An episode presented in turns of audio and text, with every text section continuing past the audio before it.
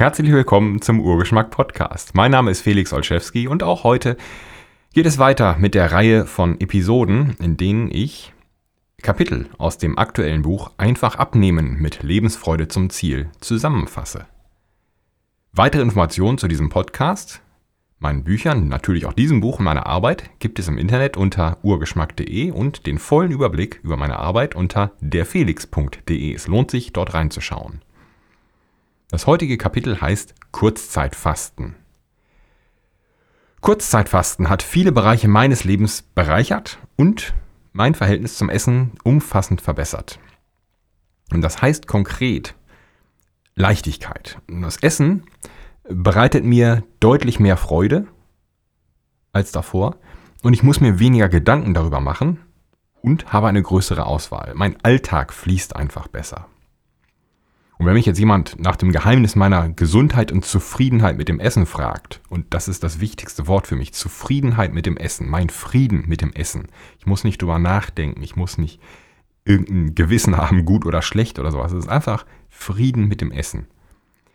Wenn mich jemand danach fragt, dann lautet meine Antwort fast immer beinahe. Kurzzeitfasten. Und warum beinahe?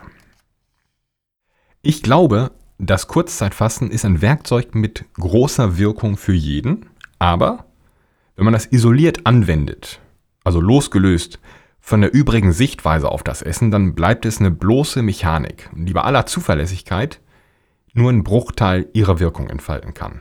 Das ist, als würde man sich jetzt zum Beispiel neue Fenster einbauen lassen und dann aber, wenn das die Arbeit abgeschlossen ist, ewig weiter durch die noch darauf klebende Schutzfolie voller Staub und Schmutz und Kratzer schauen. Und das ist so, weil eben alles im Leben sich auf alles auswirkt. Und man kann niemals ein einzelnes Element losgelöst beurteilen. Und so auch das Kurzzeitfasten. Es reicht also nicht zu sagen, gut, ich möchte mich gut ernähren, ich mache jetzt nur Kurzzeitfasten und esse dann Schrott, sondern es muss alles zusammenpassen. Und nur unter diesen Voraussetzungen gibt es auch Frieden mit dem Essen. Und Frieden mit dem Essen, mit der Ernährung, ich glaube, das ist was, was sich jeder wünscht. Äh, Kurzzeitfasten hilft unter anderem beim Abnehmen, weil es deinen Stoffwechsel konditioniert und das lehrt deinen Körper einen besseren Umgang mit, mit Energie und dient deiner Gesundheit. Das hat auch viel mit den Mitochondrien zu tun. Und diesen Schritt, diesen Schritt zum Kurzzeitfasten, um bei der Reisemetapher zu bleiben, die durch das ganze Buch sich zieht, kannst du dir vorstellen, wie, wie den Satz über einen schmalen Graben, der eiskaltes Wasser mit sich reißt. Du benötigst deine volle Aufmerksamkeit dafür und ein bisschen Körperspannung, sonst kriegst du nasse Füße oder landest vollständig im Wasser. Im eiskalten Wasser. Der Fortschritt ist dafür gewaltig. Also du musst ein bisschen was tun, aber es lohnt sich.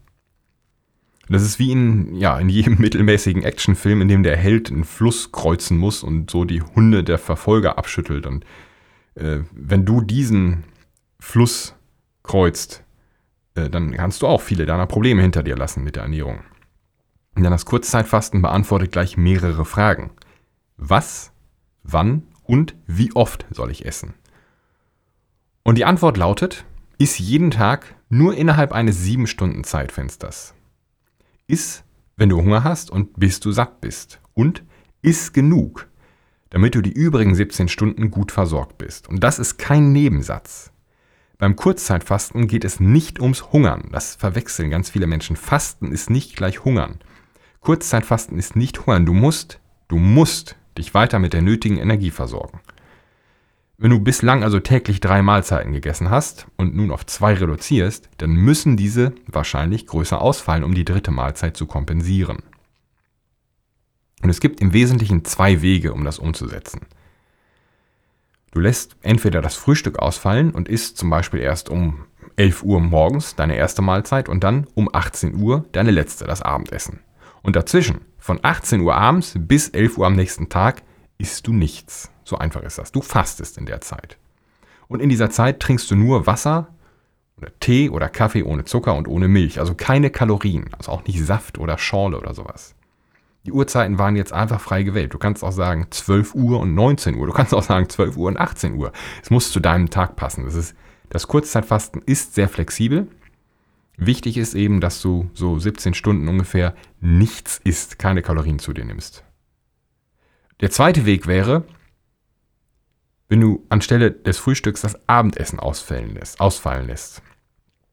Also zum Beispiel um, um 7 Uhr frühstücken und dann um 14 Uhr Mittagessen und dann fast du bis zum nächsten Morgen. Dieser zweite Weg ist aber schwieriger und weniger nützlich. Denn erstens wirst du die letzten Fastenstunden in der Nacht erleben, wo sie dir unter Umständen den Schlaf rauben oder die Schlafqualität mindern. Daran ist auch zu denken.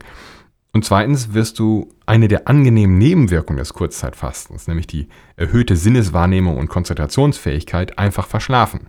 Die hättest du sonst am nächsten Morgen, wenn du eben das Frühstück ausfallen lässt. Aber wenn du diesen Rhythmus vorziehst, oder das die einzige Möglichkeit für dich ist, äh, für dich ist, dann nur zu. Man muss ja nicht immer alle Vorteile nutzen. Es muss allein für dich funktionieren. Das ist wichtig. Das Kurzzeitfasten ist sehr wertvoll. Es lohnt sich, der Aufwand, um es umzusetzen. Und es muss für dich funktionieren.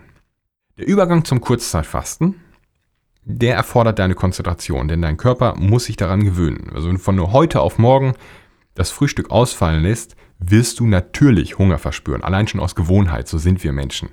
Äh, man isst morgens, mittags, abends zum Beispiel, dann ist man das gewohnt, da zu essen, auch wenn man vielleicht genug Energie hat, aber das ist eine reine Gewohnheit. Also musst du in den ersten Tagen da einfach durch. Man gewöhnt sich da aber sehr schnell dran. Das dauert nur wenige Tage. In zwei, drei Tagen ist das nach meiner Erfahrung erledigt. Der Lohn ist das wert. Zumal, zumal das Essen stets besser schmeckt, wenn man Hunger hat. Kurzzeitfasten kann also noch eine häufige Frage beantworten, nämlich was soll ich zum Frühstück essen, wenn keine Frühstücksflocken oder Brot? Nämlich nichts. Einfach kein Frühstück. Also Kurzzeitfasten. Und wenn du diesen Weg gehen möchtest, dann überlege dir jetzt, wie du das Kurzzeitfasten äh, in deinen Alltag einbauen kannst. Und dann such dir einen geeigneten Zeitpunkt zum Einstieg. Es ist vielleicht ganz gut, das in einem Kurzurlaub zu machen, damit du nicht diese ersten zwei, drei etwas schwierigeren, Ta schwierigeren Tage während der Arbeit erlebst, wenn du da vielleicht mehr leisten kann, möchtest oder musst. Äh, oder du machst das vor einem Wochenende.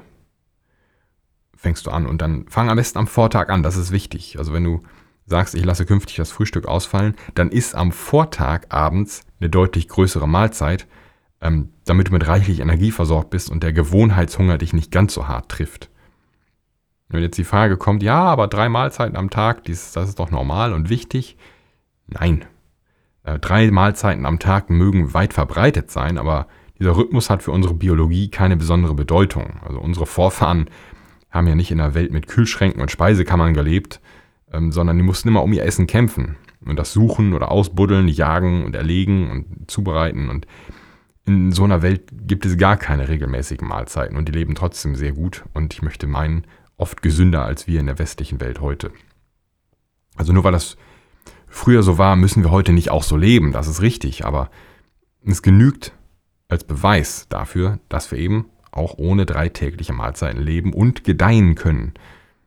Tatsächlich spricht aus biologischer Sicht jedenfalls vieles für das Kurzzeitfasten. Das war's für die heutige Episode.